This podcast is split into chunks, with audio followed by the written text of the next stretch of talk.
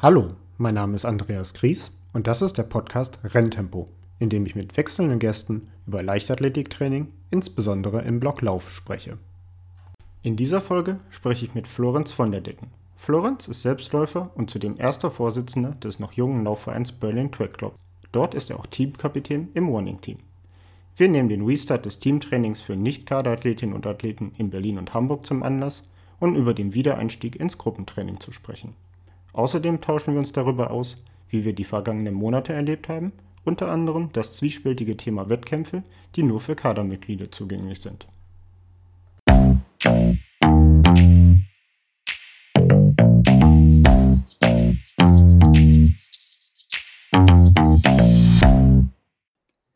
Hallo nach Berlin zu Florenz und ähm, ich habe dich gerade schon ein wenig eingeweiht, dass unsere Folgen hier immer etwa die 10 Kilometer Bestzeit des Gastes entsprechen sollen in der Dauer. Da frage ich dich mal, wie schnell warst du denn bisher? Ich äh, durfte letztes Jahr ausnahmsweise in Schmöckwitz mitlaufen, hier in der Nähe von Berlin und äh, bei einem Zehner und da konnte ich eine 31,12 äh, erlaufen. Ähm, aber das soll noch nicht das Ende der Fahnenstange sein. Mal gucken, was noch möglich ist. Dann bin ich froh, dass ich dich jetzt noch erwische, bevor die Folgen noch kürzer werden müssen. ähm, wir haben gerade Ende Mai, vielleicht wird es mal eine historische Folge. Wir dürfen nämlich sowohl ihr in Berlin jetzt seit kurzem und wir in Hamburg ähm, auch quasi seit jetzt, wo wir sprechen, wieder zumindest in kleinen Gruppen trainieren. War ja lange Zeit nicht möglich oder nur für Kaderathleten möglich. Ähm, du hast mir gerade im Vorgespräch gesagt, ihr durftet schon mal, vielleicht nimmst du mich äh, der dann erst nächste Woche in den Genuss kommt, mal mit auf die Reise. Wie war da so die, die Stimmung? Äh, grundsätzlich sehr positiv. Äh, wenn ich mich nicht komplett verlesen habe, durften wir seit Mittwoch und wir haben es zumindest auch am Mittwoch das erste Mal wieder durchgeführt. Ähm, muss jetzt kurz überschlagen, aber vielleicht waren wir so 10, 12 Leute in zwei Gruppen dann natürlich, ähm, weil aktuell sind zehn Leute erlaubt mit vorherigen Test äh, natürlich negativen Test oder wer geimpft ist etc. Äh, zählt dann nicht mit rein, äh, geimpft oder genesen. Ähm, genau, und da ähm, waren wir insgesamt, glaube ich, vielleicht zwölf Leute auf der Bahn, ähm, wobei wir tatsächlich auch schon Geimpfte dabei haben, die irgendwie glücklich an eine Impfung gekommen sind. Und äh, das war eine sehr, sehr schöne Stimmung und ich meine, das hat jetzt ja fast, ja, zwischendurch im Sommer durften wir ja wieder, aber ähm, das ist ja schon jetzt sehr lange gewesen, viele Monate am Stück äh, wo das so nicht erlaubt war. Und ähm, die Freude war allseits sehr groß und es macht einfach deutlich mehr Spaß, äh, zusammen auf der Bahn zu knallen, als äh, das alleine oder nur zu zweit mit einem anderen ähm, aus einem anderen Haushalt. Ähm, ja, hat sehr viel Spaß gemacht. Das, das glaube ich dir. Ich ähm, weiß gar nicht, ob man dann äh, die Leute nicht sogar manchmal ein wenig bremsen muss, wenn es dann wieder losgeht. Ich erinnere mich letztes Jahr, wir hatten ja, ich glaube, März ging das ja dann so los und dann irgendwie so ab Mai, Juni durfte man in Hamburg in erstmal noch komplett kontaktlos und so in kleinen Gruppen trainieren. Und das war ja viel erstmal so dieses Soziale, sich überhaupt sehen. Und ähm, keiner wusste so richtig, was losgeht. Und ich hatte so den Eindruck jetzt über den Sommer, man hat sich dran gewöhnt, ja irgendwie Teilnehmerlisten, Nachverfolgung, hatte auch positive Aspekte, weil das Stadion nicht so voll sein durfte, weil nur eine begrenzte Anzahl von Athleten oder Gruppen gleichzeitig da sein durfte, was manchmal bei öffentlichen Anlagen ja auch so ein Problem sein kann. Und dann sind wir irgendwie in den Winter, in den Herbst gegangen und hatten so das Gefühl, ja, das kommt jetzt nicht nochmal. Wir kriegen das jetzt irgendwie in den Griff. Und dann kam so diese Keule und diesmal, wo die, war die, war der Lockdown light, Hammer, hart, Mikkel, wie auch immer, hatte ja 10.000 verschiedene Ausdrücke in der Zwischenzeit gehabt. Ähm, war dann ja viel länger. Also ich glaube, wir sind im, November durften wir dann nicht mehr und dass das dann irgendwie bis ja, Mai andauert, äh, hat sich da nicht so richtig jemand vorstellen können bei uns. Nicht vorstellen können, aber wahrscheinlich auch nicht vorstellen wollen. Ähm, es war ja immer die Hoffnung, okay, das ist jetzt nur noch bis Weihnachten und danach ist Friede, Freude, Eierkuchen. Ähm, aber ja, das ist natürlich schon jetzt eine wahnsinnig schwierige Phase gewesen ähm, und wir haben äh, innerhalb des Teams oder jetzt neuerdings dann auch Vereins, ähm, der daraus entstanden ist, halt dann auch versucht, irgendwie die Motivation am Laufen zu halten, weil doch der ein oder andere extrem drunter gelitten hat, äh, nicht mehr mit anderen zu laufen.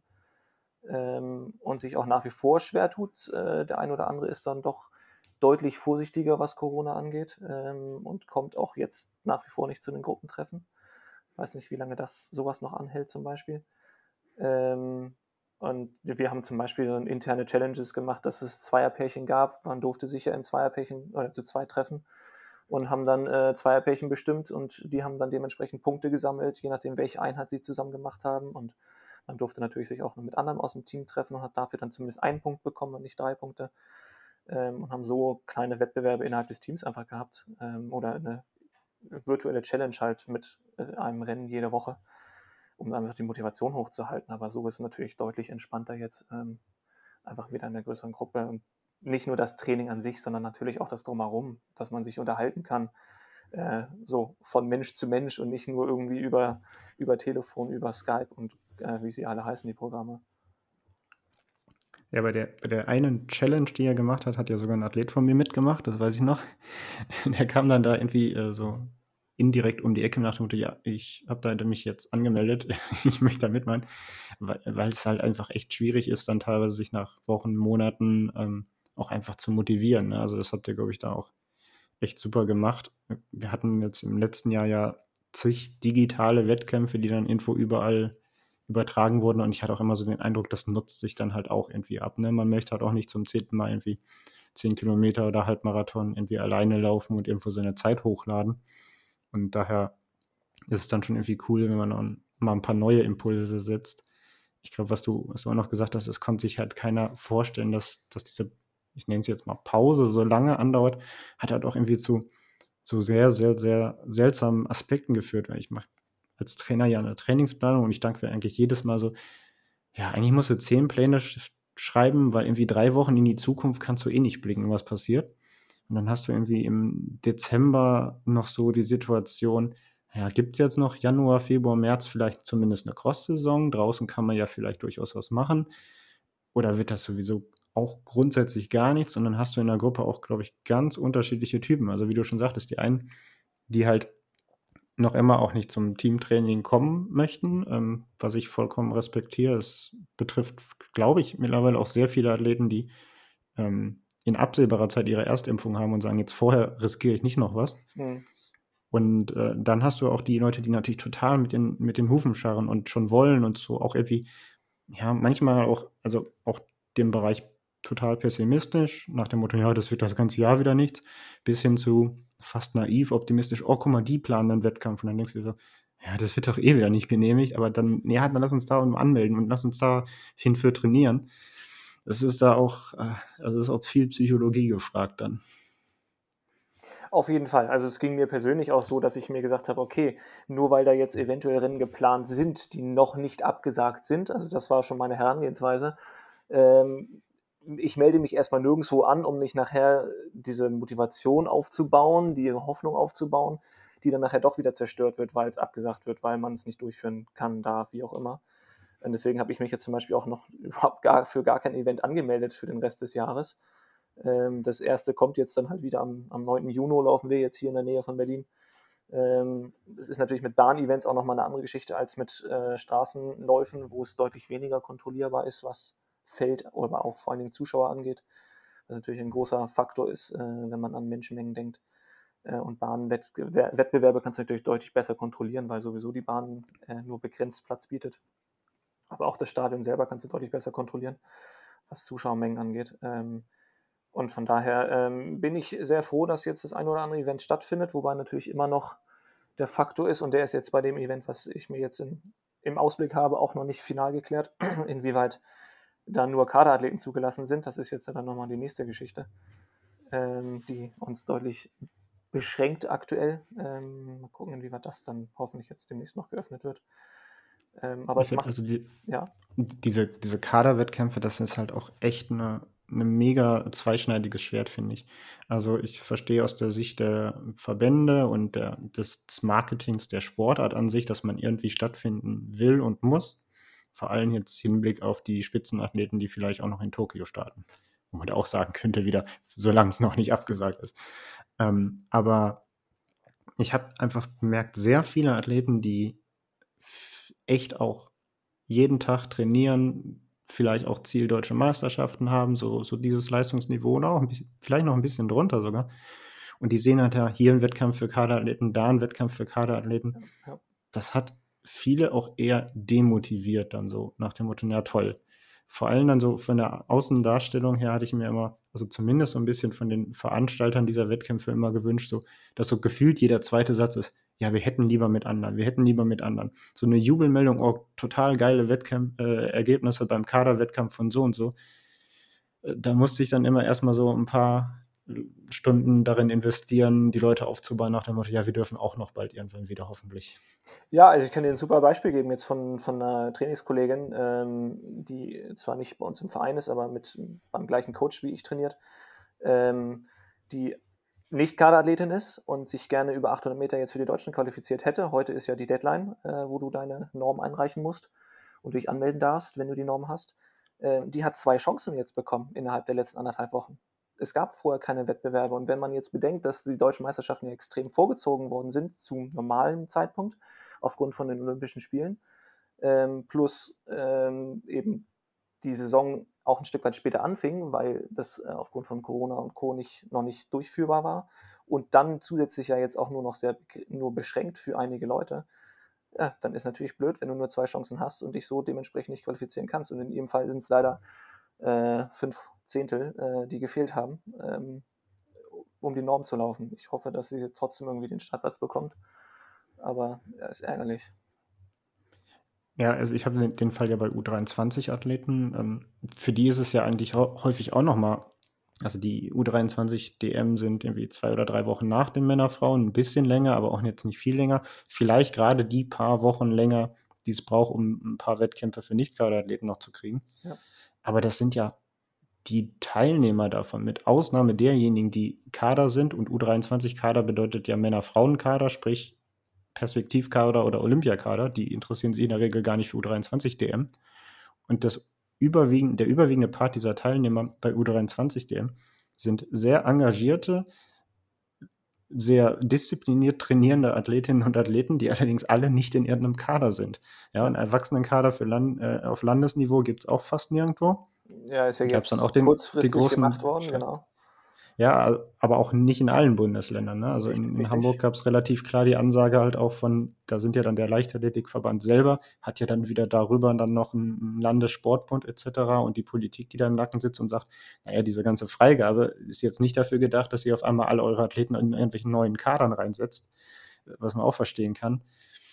Das macht es halt, das äh, macht es halt echt nicht leicht. Und wenn du dann noch eine Disziplin hast, ne, ich meine, 800 Meter, was du sagst, ist ja jetzt das Glück im Unglück, das ist ja noch eine Disziplin, die jetzt nicht komplett abstrus ist, ja, aber ähm, wenn du Hindernis läufst, ich sage einfach mal das ja. konkrete Beispiel bei uns, dann weißt du vorher, ist es schon kaum möglich, Wettkämpfe zu finden. Und in der Situation wird es dann richtig mies. Ja, und vor allen Dingen, weil ja letztes Jahr auch nicht wirklich was stattfand, was theoretisch noch in den Normenzeitraum fallen würde.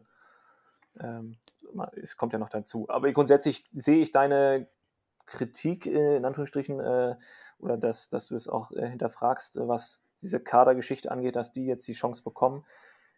Teile ich in Teilen auch. Das ist einfach so. Aber andererseits denke ich mir auch, hey, irgendwo müssen sie einen Cut machen. Und das ist nun mal einfacher zu, da einen einfachen Cut zu machen, hey, du bist Kader, okay, du hast halt dementsprechend den Vorteil, dass du starten darfst oder dass du diese paar Vorteile hast dass du bei Wettkämpfen starten darfst, dass du vielleicht die ein oder andere äh, Location nutzen darfst äh, und dergleichen. Ähm, da, irgendwo muss man halt einen Cut machen, wenn man das irgendwo äh, zum Teil freigeben möchte. Und ganz schließen ist natürlich auch irgendwie ein bisschen schade, finde ich zumindest, ähm, weil wir dann ja nicht mehr, mehr was zum Angucken haben, die nicht Kaderathleten, die nicht starten dürfen.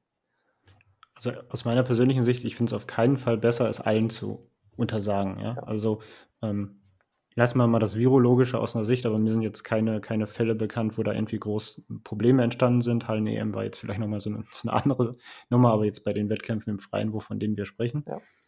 Ähm, natürlich ist es aus Athletensicht vielleicht manchmal ein bisschen was anderes. Da muss man dann vielleicht auch nochmal halt ein paar Minuten äh, für ein Gespräch investieren. Das geht aber auch, glaube ich ich verstehe auch total, dass man da den Cut macht, weil irgendwo muss man ihn sinnvollerweise machen und die Personen, die den Cut machen, die das entscheiden, sind halt nicht total tief in der Sportart drin. Das ist auch nicht deren Aufgabe irgendwie, wenn die in irgendwelchen Landesinnenministerien sitzen. Ähm, die brauchen irgendwelche vernünftigen Vorschläge und machen die dann. Das Problem daran ist es, dass es halt an, an einigen Punkten nicht mehr nachvollziehbar wird, wie ja viele Probleme mit Corona-Regeln. Ich bin im Allgemeinen eigentlich relativ zufrieden damit, wie es gehandhabt wird, aber ich merke immer dann, wenn was nicht nachvollziehbar wird oder schwer nachvollziehbar, ähm, dann stößt es auf Unverständnis und dann macht es halt die ganze Sache ein bisschen schwieriger.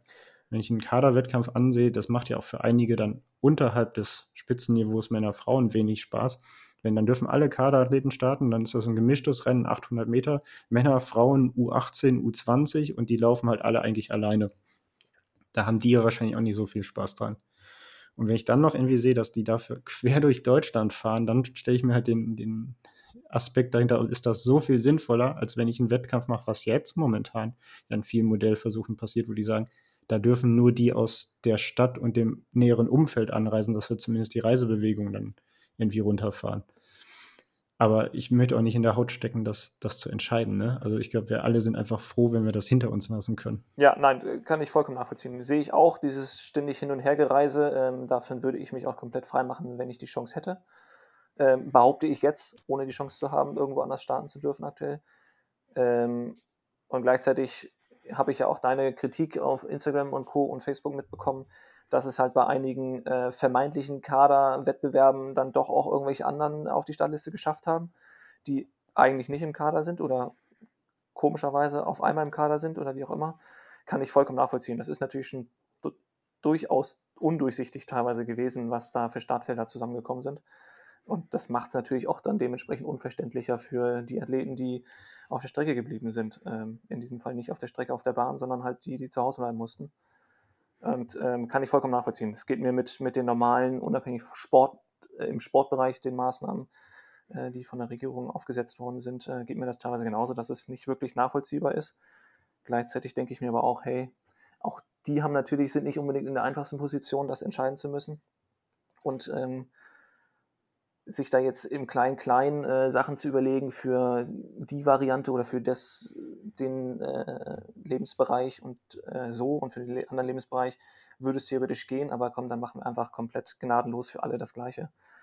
Ähm, kann ich schon verstehen, dass sie da sich äh, den Weg ein bisschen einfacher gemacht haben. Gleichzeitig frage ich mich aber auch einfach, hey, ihr habt jetzt ein, ein Jahr lang äh, Vorbereitung gehabt und jetzt macht, ergreift ihr immer noch die gleichen Maßnahmen, die vorher scheinbar nicht so richtig gewirkt haben muss ich auch manchmal ein bisschen schmunzeln, wie man äh, nicht ein Jahr lang äh, auf was Neues kommen könnte, mal was Neues ausprobieren. Ja, wir haben jetzt in, in Hamburg äh, vor allem dadurch, dass es jetzt, ich sag mal, eigentlich gibt es seit ein paar Monaten endlich Schnelltests, die zwar keine komplette Sicherheit geben, aber dann doch schon, finde ich, natürlich eine deutlich höhere Sicherheit als letztes Jahr, wo wir das einfach nicht hatten führt natürlich bürokratisch dazu, dass es für viele einfach jetzt schwieriger ist als letztes Jahr, wo wir weniger Möglichkeiten hatten, Training anzubieten. Und wenn wir in Hamburg die, die Pflicht für alle, zumindest die als Trainer sind, äh, dann einen tagesaktuellen Test hinzunennen. Also wenn du jetzt im Schüler- und Jugendbereich, die Trainer, das sind ja in der Regel Ehrenamtler. Die haben dann noch irgendwie einen Job. Das heißt, bevor sie dann ins Stadion kommen, mussten sie einen tagesaktuellen Test machen. Das geht schon häufig, weil wir sehr viele Teststationen haben aber es ist halt echt viel Mühe, ne? Und ähm, aber ich weiß, zum halt Beispiel, halt ich, ich, weiß zum Beispiel hier, Entschuldigung, wenn ich da kurz einspringe, äh, äh, ich weiß zum Beispiel hier von einigen Vereinen, äh, in unserem Fall jetzt nicht, weil wir auch nicht mit Jugendathleten zu tun haben, ähm, aber dass hier einige Leichtathletikvereine dann Tests, Selbsttests für ihre Trainer organisiert haben und die sich dann dementsprechend selber testen.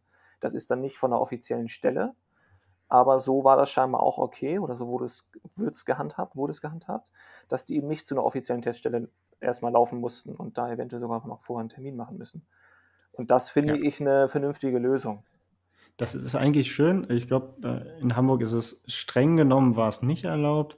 Ähm, es sei denn, es gibt dann wieder eine be befähigte Person, Person, die befugt ist, diese Tests quasi abzunehmen oder zu begutachten, dass das ordentlich gemacht wird. Ähm, ist halt immer gut gedacht, in der Realität dann extrem schwierig umzusetzen. Und auch da wieder, es ist halt leicht drüber zu meckern, aber ich möchte auch nicht in der Rolle dessen setzen, der sagt, okay, ihr dürft das und dann passiert was, weil als jemand, der in der Behörde arbeitet oder so, ist es leider halt immer einfacher zu sagen, nein, lieber nicht. Ja. ja. Das ist schon so. Aber nochmal zurück zu dem Ursprungsthema. Wir sind jetzt ein bisschen abgerutscht in die Corona-Maßnahmen.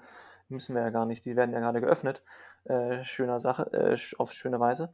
Ähm, wie ist das jetzt genau in Hamburg dann jetzt ab heute oder ab morgen dann ausgeführt? Äh, sind das auf zehn Leute begrenzt und äh, oder wie ist das mit Gruppentrainings draußen? Genau, also wenn wir von den Erwachsenen ausgehen, ähm, sind es Zehnergruppen. Ich glaube, im Bereich U14 dürfte man jetzt mit 20. Ja. Ähm, was für uns jetzt total positiv ist, das steht, glaube ich, so in der Verordnung, die hat, das ist immer Hamburg, hat halt immer den Nachteil, die, der Bürgermeister oder die Senatoren stellen sich hin, was sie beschließen oder was sie beschlossen haben und die eigentliche Verordnung, wo dann schwarz auf weiß das wirklich drin steht, kommt dann irgendwie ein, zwei Tage später und in der Zwischenzeit mutmaßen alle ja, wie genau ist das denn jetzt? Ähm, und dann weiß manchmal auch der Landessportbund nicht Bescheid. Ähm, aber äh, es ist der große Vorteil im Vergleich zum letzten Jahr, als es diesen ähnlichen Öffnungsschritt gab, da gab es ja noch diesen Zwischenschritt mit fünf, mhm. ist das Laufen jetzt nicht mehr ordinär als Kontaktsportart angesehen wird. Ja, also letztes Jahr war es ja dann erstmal noch so alles irgendwie mit einer Bahn da frei dazwischen. 800 Meter Läufe waren auch nicht möglich. Da gab es ja lange noch irgendwie so die Debatte, gibt es Deutsche sogar nur bis zu 400 Meter mit einer Bahn frei und sowas. Ähm, davon hat man sich jetzt so ein bisschen getrennt und hat gesagt, na gut, Kontaktsport ist das, wo man wirklich originär Kontakt haben will, ja. Judo, äh, Ringen oder sonst was. Und Laufen ist jetzt eine Situation, wo es den Kontakt zwar gibt, und wenn du bist ja mittlerweile auch ein bisschen auf der Bahn unterwegs, Mittelstrecke, hast du definitiv mal einen Ellbogen irgendwo, wo er nicht hingehört, aber das ist jetzt noch nicht als Kontaktsport in dem Sinne definiert. Das ist schon mal ein bisschen einfacher, weil dann die zehn Leute zumindest Tempoläufe zusammen machen können, ja. Die müssen dann ja jetzt nicht kuscheln und vor allem vor und nach dem Lauf dürfen sie auch gerne mit ein bisschen Abstand dahin stehen. Aber das ist erstmal möglich. Das war letztes Jahr halt viel komplizierter. Das ist schon mal, glaube ich, ein großer Gewinn für, für uns im, im Sport, weil letztes Jahr hat diesen Cut Kontaktsport oder Nicht-Kontaktsport mitten durch unsere Sportart Leichtathletik hatten. Ja, dass irgendwie Weitsprung ist okay, Sprint ist okay, aber Laufen war nicht okay. Und das war natürlich auch für viele irgendwie so, na gut.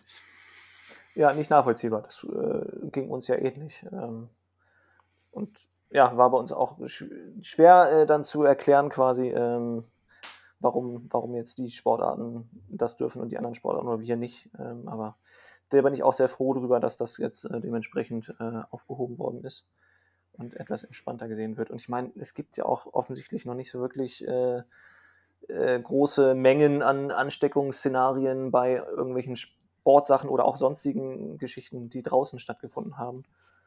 Ähm, von daher ist das doch alles schön, dass es jetzt diesen Weg mittlerweile geht und das so ja. ja der, der, Vorteil in Hamburg ist ja vor allem jetzt seit ein, zwei Wochen wieder sowieso, es ist grundsätzlich so stürmisch, da entstehen keine Aerosole. Ähm, na gut, ich weiß jetzt nicht, ob das äh, wissenschaftlich fundiert ist, was ich gerade gesagt habe, aber man fühlt sich zumindest trotzdem sicherer, wenn da ein bisschen Wind geht.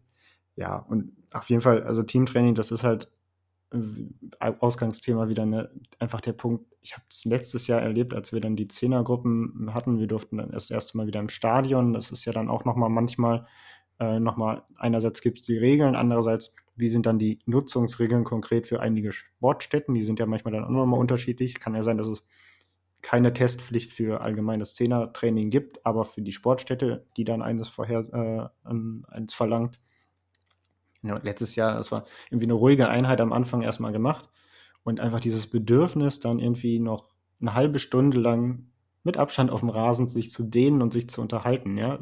Was, was man sonst versucht immer den Athleten beizubringen, komm, lass noch mal ein bisschen sozial sein und lass mal schön Cooldown machen. Das war einfach so auf einmal das Highlight, ne? weil man merkte einfach, wie, wie das Bedürfnis angewachsen ist. Ja, nein, durchaus, durchaus. Ähm, ich hab, war jetzt glücklicherweise in der Situation, dass ich zumindest für meine ganzen Dauerläufe, was auch immer, eigentlich immer Partner gefunden habe.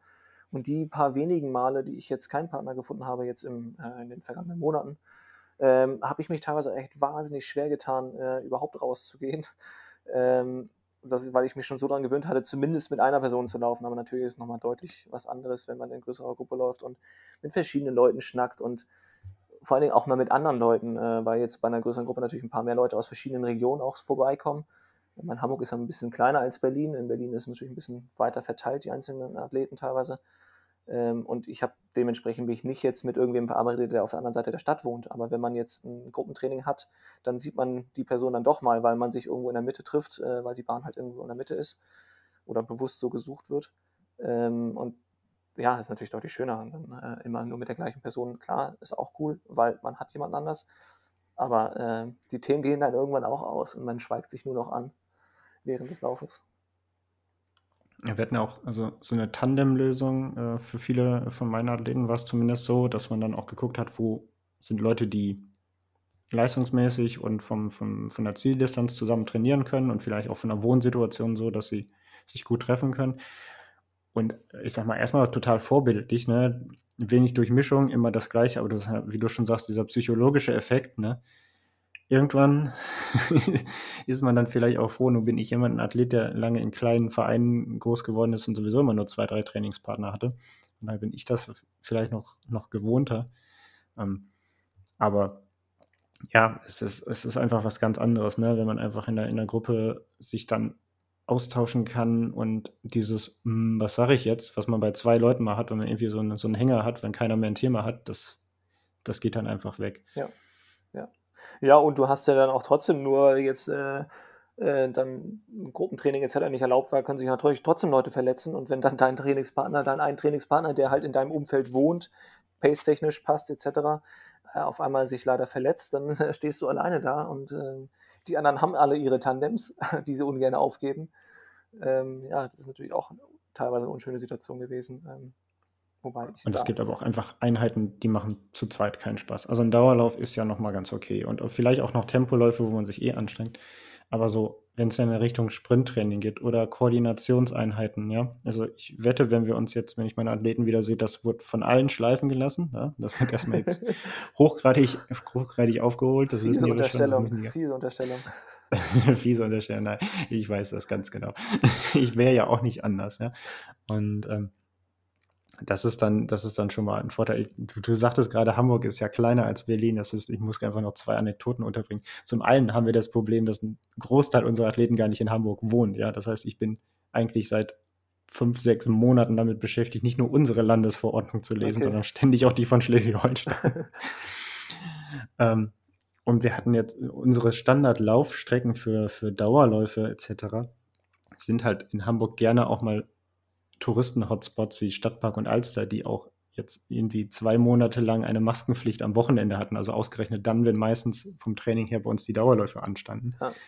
Auch extrem unsexy gewesen. Nee, das glaube ich wohl. Da sind wir tatsächlich hier in Berlin auch echt gut aufgestellt und da freue ich mich jedes Mal drüber. Wieder habe ich heute erst mit einem Kumpel, der aus Hamburg kommt, äh, einer meiner Athleten, die ich äh, nebenbei betreue, auch über Online-Coaching, ähm, drüber geschnackt. Heute das erste Mal zusammen gelaufen hier in Berlin. Und äh, im Grunewald, äh, im altbekannten Grunewald für Läufer, ein, ein ja, wunderschöner Ort hier in Berlin. Dass wir hier in Berlin, äh, ich nehme, klammer jetzt mal den Berliner Osten ein bisschen aus, der jetzt nicht unbedingt äh, die Laufhochburg ist, ähm, aber im Berliner Westen, Norden und Süden wahnsinnig viele Parks und vor allen Dingen auch Wasser haben durch die, durch die Spree, durch andere Kanäle, Havel etc. Und ich kann von mir aus zu Hause, ich wohne äh, in, in Mitte, im Moabit, äh, kann ich nenn mir eine Zahl, Kilometer, und ich sage dir, 90 Prozent äh, der, der Laufstrecke werden entweder in einem Park laufen oder an einem Wasser zumindest, äh, ohne dass man da von Touristen überrannt wird.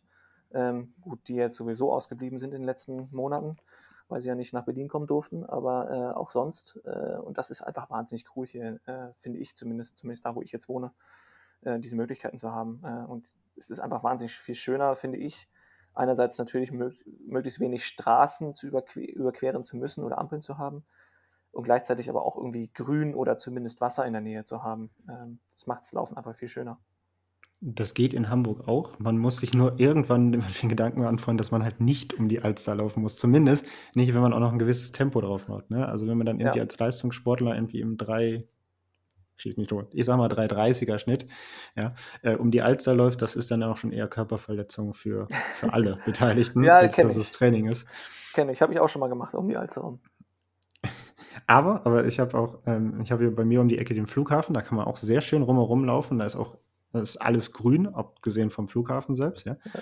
Und ähm, da ist auch nicht so viel los sonst und man hat auch tolle Wege. Aber es war auch die ganze Corona-Zeit. Ich habe es geschafft, den Flughafen zu umrunden. Das ist eine 17 Kilometer Strecke, ohne ein Flugzeug fliegen zu sehen. Das ist, und ich mag eigentlich Flugzeuge gucken, aber das war halt jetzt auch so, okay, wenn man sich die, die, man musste auf dem Flugplan gucken, wann mal was fliegt. Das ist sonst ein bisschen anders. Ja, ja.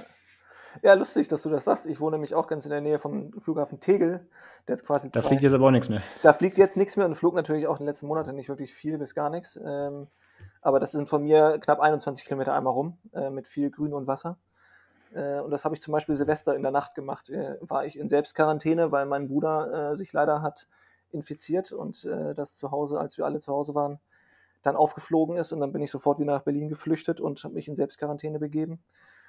Und habe dann meinen Silvesterabend alleine verbracht und habe entschieden, ich laufe jetzt einfach mal einen Halbmarathon um Mitternacht äh, um den Flughafen rum und habe mir dann das Spektakel, was vermeintlich kleiner ausgefallen ist als die anderen äh, Silvesterjahre hier, äh, dann von da während des Laufens angehört und angeschaut. War spannend. Aber gibt Schöneres, als Silvester alleine zu verbringen.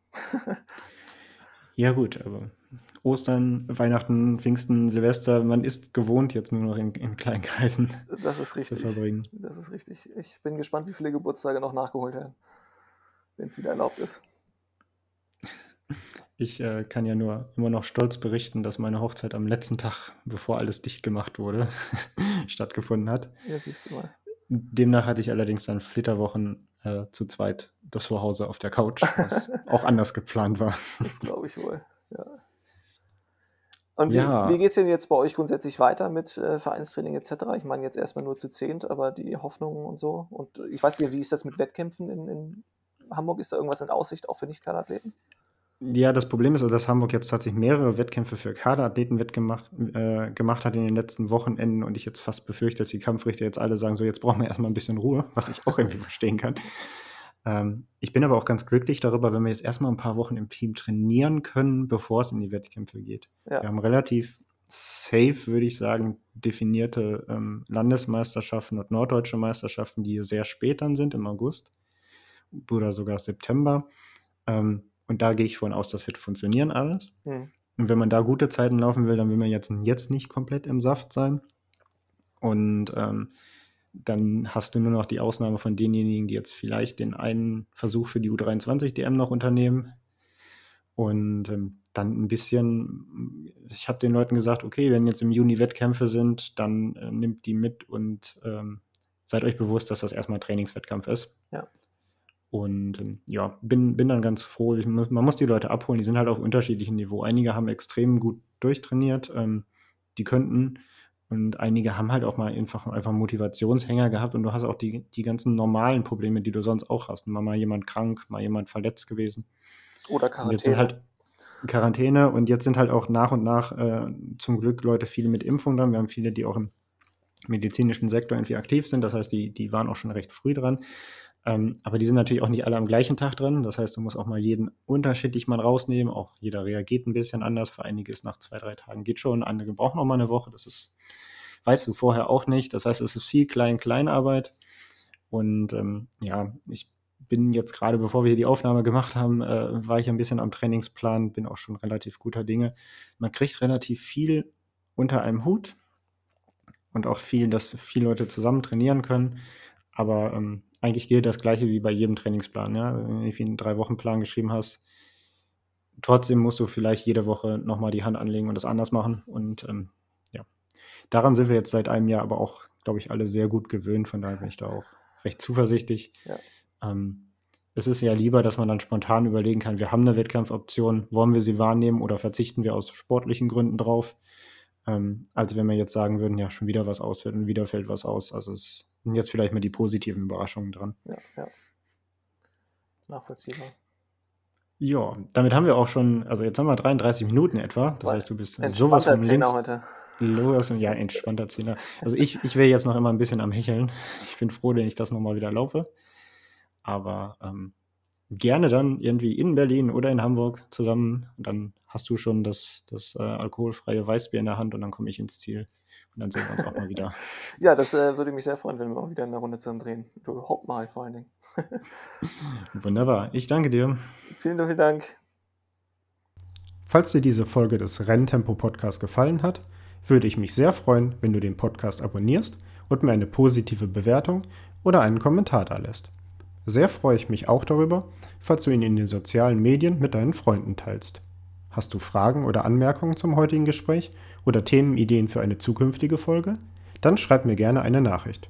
Du erreichst mich unter anderem über mein Instagram-Profil coach.gries und über meine Website andreasgries.de.